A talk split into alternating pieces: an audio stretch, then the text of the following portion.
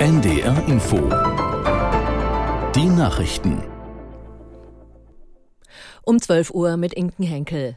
Die Europäische Union will die Gespräche über ein Migrationsabkommen mit Tunesien heute abschließen. Vorbild soll die Übereinkunft mit der Türkei sein.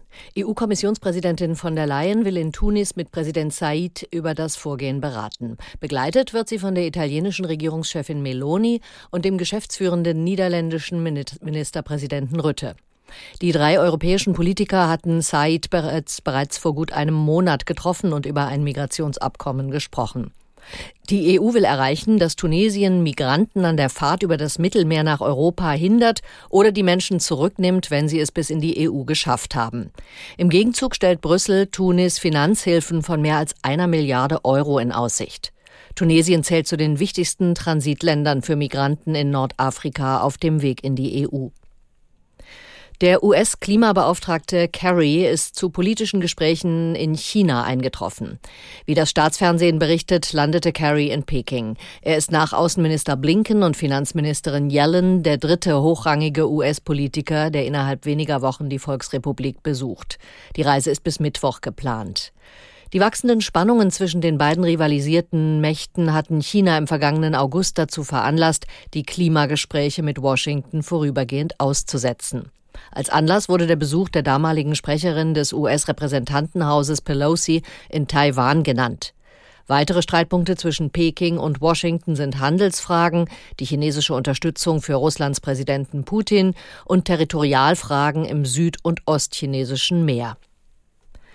In Deutschland beziehen einem Bericht zufolge immer mehr Menschen im Rentenalter Sozialleistungen. Das schreiben die Zeitungen der Funke Mediengruppe und berufen sich auf Daten des Statistischen Bundesamts. Demnach waren von Januar bis März 684.000 Rentner auf Grundsicherung angewiesen. Das seien 90.000 mehr als im Vorjahr. Besonders von Altersarmut betroffen sind demnach Frauen. Grundsicherung im Alter können alle beantragen, deren Einkünfte nicht ausreichen, um die Lebenshaltungskosten zu decken. Auf der spanischen Insel La Palma ist innerhalb weniger Stunden eine Fläche von rund 45 Quadratkilometern abgebrannt. 2500 Menschen mussten ihre Wohnungen verlassen. Mindestens ein Dutzend Häuser brannte ab. Durch heftige Winde und die Hitze breiten sich die Brände auf trockenem Grund rasch aus. Ganz Spanien mitsamt seiner Inseln leidet in diesem Jahr unter ungewöhnlicher Hitze und Trockenheit. Schon der Frühling war dort der heißeste seit Beginn der Wetteraufzeichnungen.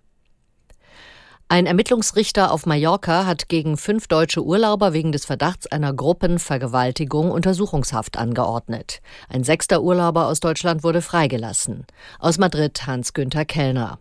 Die spanische Polizei hatte die sechs Männer im Alter von 21 bis 23 Jahren am Donnerstag und Freitag festgenommen, weil sie eine deutsche Touristin vergewaltigt haben sollen.